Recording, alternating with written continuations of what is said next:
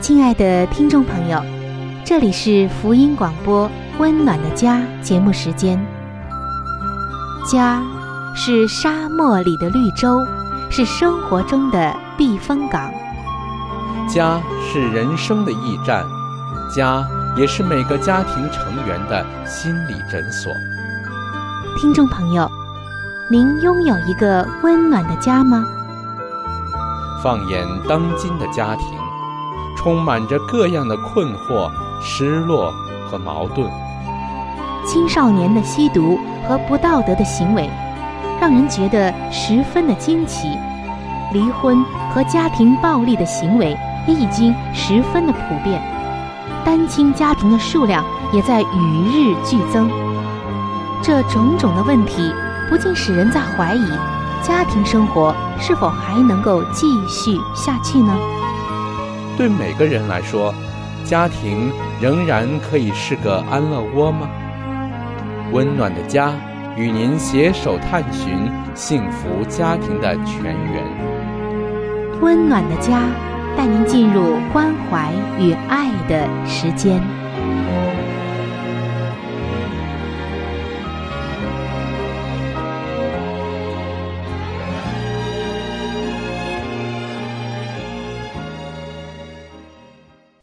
每一个人都渴望着家庭的温暖，而温暖的家也成为了每个人最大的梦想和最深的渴望。亲爱的听众朋友，您有着这样的渴望和这样的梦想吗？欢迎您来到由希望之声福音广播电台为您带来的福音节目《温暖的家》当中，我是主持人春雨，在节目的第一时间。首先向您问安，听众朋友，在前几期的节目当中，我们一起来探讨了在婚姻当中会遇到的很多的问题，尤其是一些常见的问题。今天啊，我们要来在现实当中呢探讨一下如何行动起来。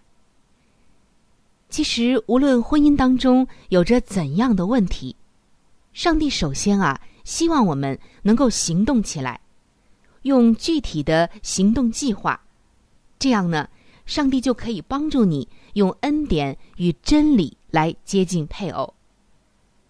可惜的就是，我们往往啊，在出现问题的时候，只想发泄自己的情绪，却忘记了上帝的恩典还有真理是能够帮助我们越过一切障碍的。在这里呢，我们要再一次的重申婚姻当中的界限。这个界限啊，其实呢是指的一种原则、责任、归属和权利，是帮助婚姻，而不是使婚姻关系疏远的。那么在这里，假如你面对的是一位抗拒这些的配偶，那么你就会面临冲突的。听众朋友。如果说你在一个婚姻当中，不知道您有没有这样的感受，那就是，只要配偶愿意合作、愿意成长，那么问题就好解决。但是如果他表现出的是十分抗拒的一种态度，那么就不太好处理了。配偶可能会和你生气，与你疏远，企图让你有一种罪恶感。不安感，从而威胁着你们的亲密关系。所以，当你和配偶来设立这些像原则、责任、归属、权利等等的界限的时候，可能不但没有一个你所期待的结果，反而可能会连带危害到你对爱的需求。曾经有一位做妻子的就遇到这样的情况。她是一个很爱整洁的人，但是只要丈夫一回来，这家里面啊就开始乱了。丈夫总是习惯将衣物乱丢，可以说床上有一块儿，地上呢有一点儿，还有就是像沙发上、桌子上、凳子上等等啊，总是稀稀拉拉的摆放着丈夫乱丢的物品。这位妻子也曾经提醒丈夫，但是没有几天啊，就又成这样了。所以有一次，妻子就有点生气的说：“你什么时候能不这么邋遢呀？你看这个家让你搞得像猪圈似的。”那这个时候，丈夫就非常的生气，也很抗拒他要求自己整洁的这种习惯，或者说是一种原则也好，责任也好。丈夫抗拒这样的界限，而妻子呢，就觉得不但啊没有得到自己期望的，反而啊连自己对爱的一个需求都没有了。那就是妻子希望爱里面能够有整洁，希望家庭环境啊比较干净。然而今天啊，上帝要我们明白的一件事就是，你一定要避免发怨言。因为一再的发怨言和唠叨，改变不了任何的人。我们看到许多人深层的心灵连结对象是只有配偶一个人的，唯一用心投资经营的人际关系也只有婚姻。当配偶抽离了爱，他们就会感到内心空洞，没有依靠。因此。在你要面对一个冲突之前，需要和其他人建立健全、真诚的连结，开广你的心，纳入配偶以外的人际关系，可以倾诉你的需要，尤其是在有压力的期间，让他们成为安慰、鼓励和力量的来源。也就是说呀，你可以结交一些心灵的朋友。真正属灵的、了解你的、可靠的、能给你带来帮助的朋友，我们看过不少的例子。缺乏其他人际网的一方与配偶立界限的时候，只要是一遭到抗拒，就马上放弃，甚至有的时候为了恢复关系，还反过头来道歉。这个时候，我们就会看到一种现象。那就是受到伤害的一方，因为害怕失去关系，而向伤害人的一方道歉。这实在是令人遗憾的一件事。其实，这样的人啊，他需要婚姻以外的一些真正的朋友。虽然和那些支持你的人建立关系，需要花一些时间，但努力是值得的。在圣经当中，上帝告诉我们要彼此互相扶持。箴言书的十七章十七节，这里也写道：“朋友乃时常亲爱，弟兄为患难而生。”可见啊，除了婚姻关系以外，人真的是需要朋友的。在这个时候，我们需要负起自己成长的责任。因为婚姻中的任何一个问题都能够使你成长，关键就是你怎么去面对和看待。有人说，态度决定高度，这句话说的真的是太对了。你建立人际关系，不只是为了在婚姻当中啊能够更好的来面对问题、解决问题，而且呢，是要你在成长的过程中呢。立一个良好的界限。当你向有爱心的人敞开自己，承认自己的需要与过犯，就在属灵以及情感上长进。你的内在会产生良性的变化，你变得更诚实，重新的找回自己的心，饶恕，放下过去，旧的创伤也能够愈合。人真的需要真正的朋友，懂自己的、真诚的那样的朋友。否则，只要是婚姻关系有了问题，你就会觉得无处可寻了。上帝要我们有一些比较要好的朋友和弟兄姐妹，彼此来扶持。当然，首先就是上帝会使用你婚姻中的需要。重新的将你导向与上帝的一种爱的关系，作为你的生命的泉源。只要你试着协助配偶来学习有关爱和责任的原则，也就是界限，婚姻当中的应该有的界限，那么你就能够在其中一同成长。在这样的过程当中，上帝要我们用心的来想以下的几个问题。首先就是你要去发现你的配偶为什么有这样的问题。其次。发现你为何难以立界限。第三呢，就是从其他的人际关系学到如何更坦诚的和人面对面，好预备你和配偶面对面。第四点呢，就是需要更多的恩典与鼓励的时候，学到如何接受来自他人的爱与扶持，也就是结交真正的朋友。当然，你很可能会容易这样想：我最大的问题就是我的配偶。也就是说呀，你常常会这样想：我最大的问题就是我的丈夫或者我的妻子。可你知道吗？你一这样想啊，一定会更惨的。因为当你这样想的时候，你的这种思想就会控制你。然而，如果我们反过来，按照圣经的教训，首先来反省一下自己，首先想一下，我自己对这个问题有没有部分责任呢？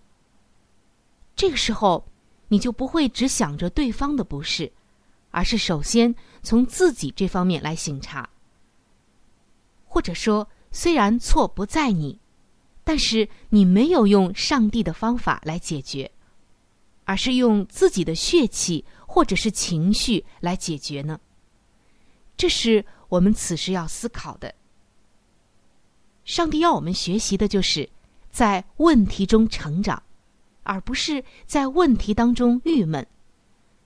只要你试着来帮助你的配偶来学习有关爱和责任的原则，就能够在其中一同成长。而要做到这一点。需要你在其他的人际关系之间有一个开放、坦诚的交通。所以，在今天的节目中，我们就可以知道，我们需要来结交心灵的朋友，负起成长的责任。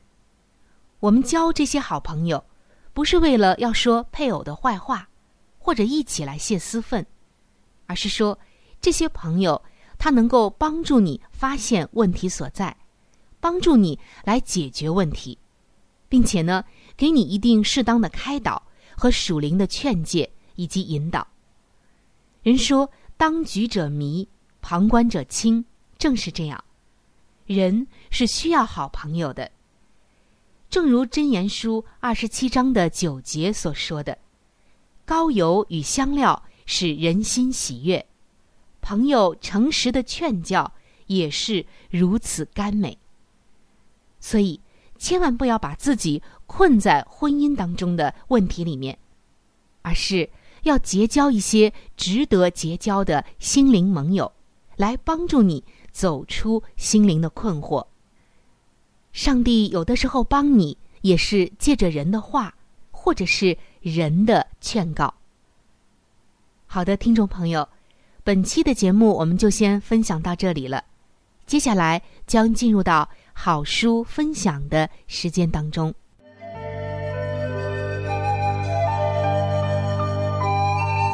好书分享时间，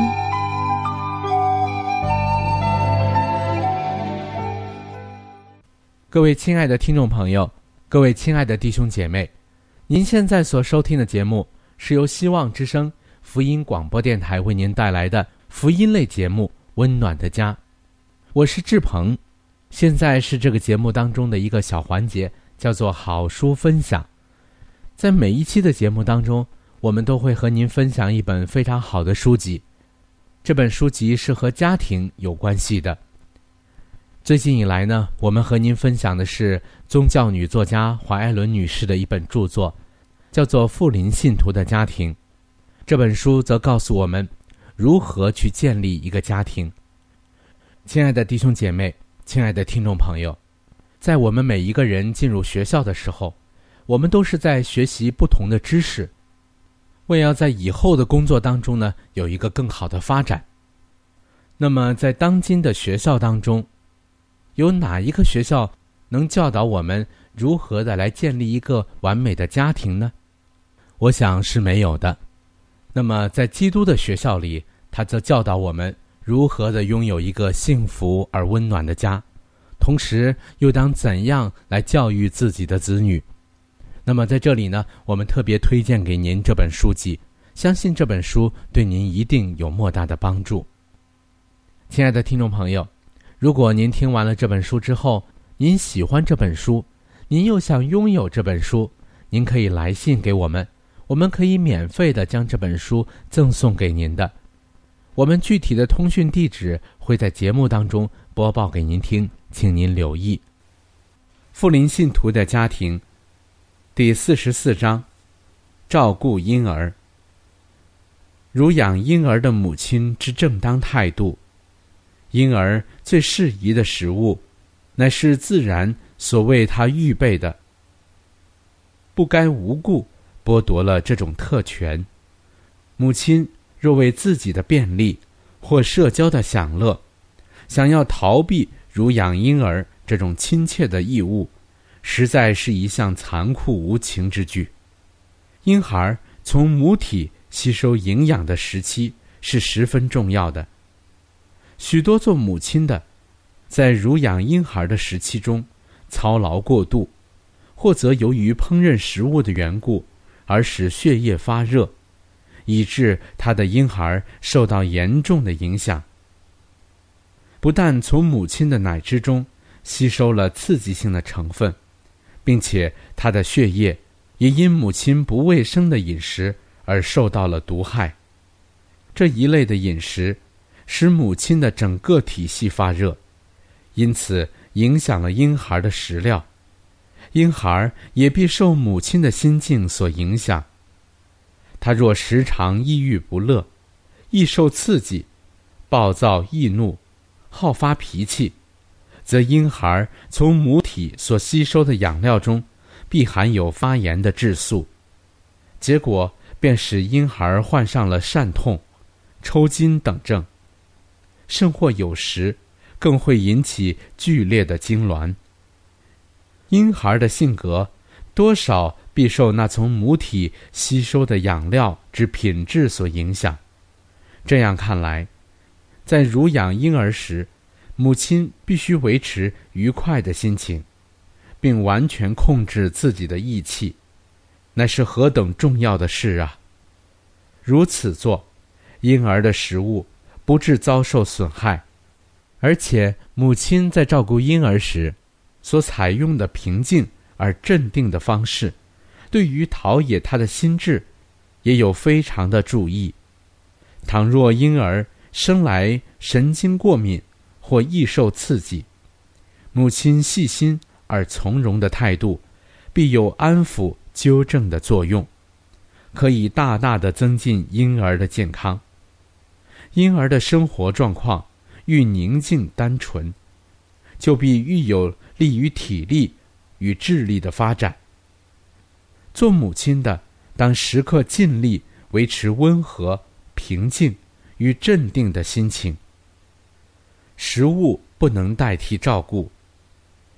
婴孩往往因不适宜的照顾而受到了极大的伤害，他们有时显得急躁不安，往往就为之以食物而求其安静。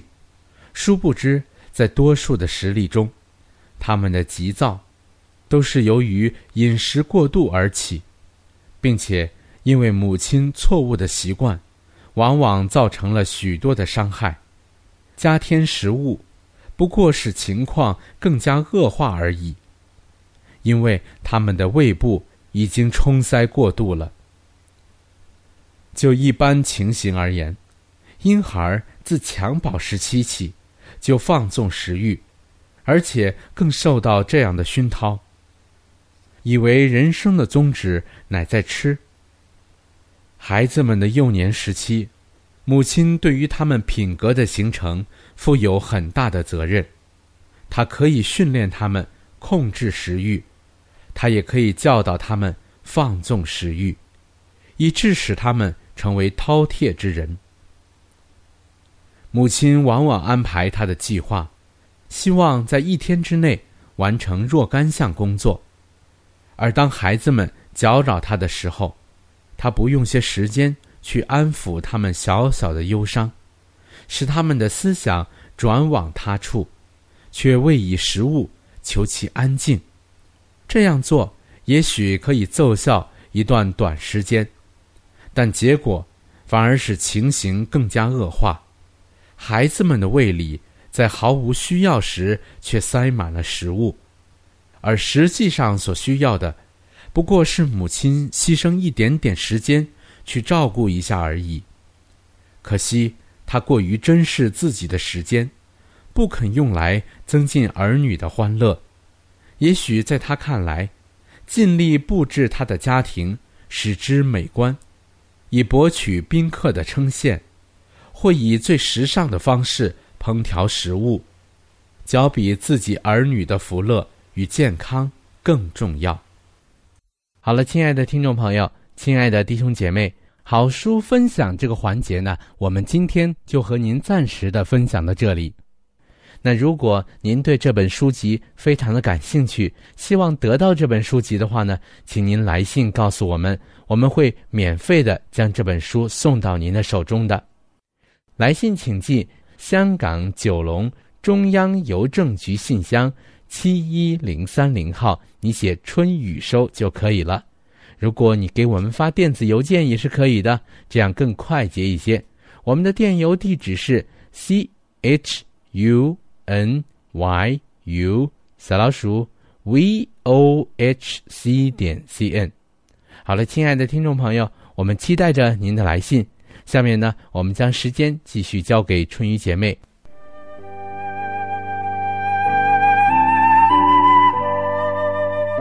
贴心小管家，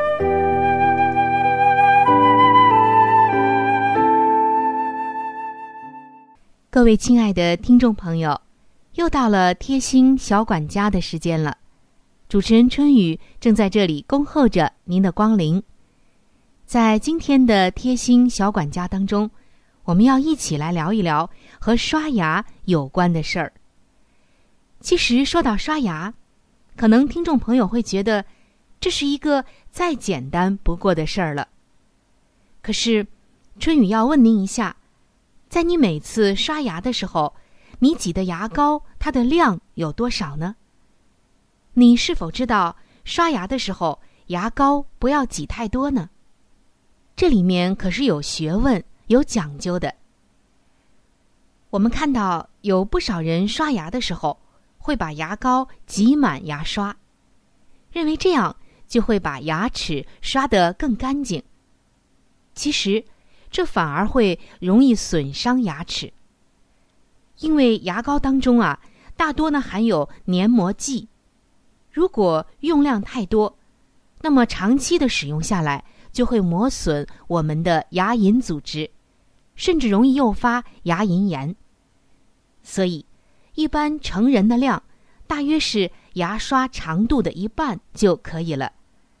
儿童不要使用成人牙刷，要用儿童牙刷。牙膏的这个用量只要有黄豆大小就可以了。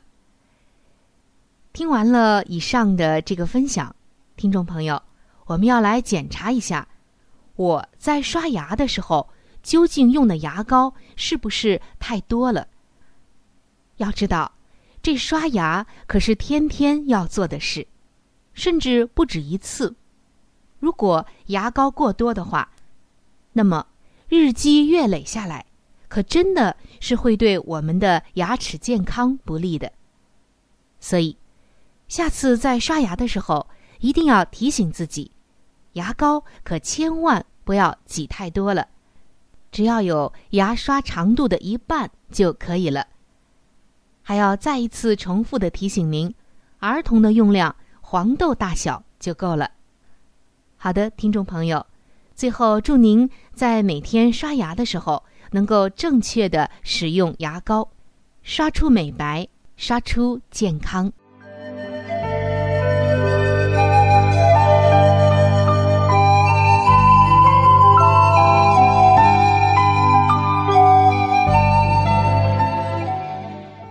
各位亲爱的听众朋友，时间过得真是很快。今天的话题呢，就和您先分享到这里了。如果您对于家庭，或者是有关于家庭的话题，有着什么样的问题、想法与建议，或者是一些美好的经验与见证，春雨在这里是非常的欢迎你能够写信或者是发电邮给我。那如果你在家庭方面遇到一些问题，或者遇到一些难处，我们也是非常的希望能够成为你最知心的朋友。你可以来信告诉我们你心中的问题、困惑与烦恼，我们会尽我们的所能帮助到你。另外，在我们这里也为您准备了一些与家庭有关的资料，是可以免费的赠送给您的。如果您有需要，那么，拿起你的笔，或者是发电邮，赶快和我联系吧。您将会得到这些美好的礼物。那如果您是要写信，来信请寄香港九龙中央邮政局信箱七一零三零号。来信请寄香港九龙中央邮政局信箱七一零三零号，春雨收就可以了。春是春天的春，雨是雨水的雨。我再说一遍，春是春天的春，雨是雨水的雨。那如果您是用电子邮件的话，请记我的电子邮箱，我的邮箱是 c h u n y u，就是春雨的汉语拼音。接下来是小老鼠 v。o h c 点 c n，我再重复一遍，我的邮箱是 c h u n y u，也就是春雨的汉语拼音。接下来呢是小老鼠 v o h c 点 c n，还有就是，如果您有话想和志鹏说，也可以通过我转交给志鹏。好的，最后非常的欢迎你能够来信或者是上网和我们联系。本期的节目就到这里了，下期节目我们再会。愿上帝赐给您一个温暖的家。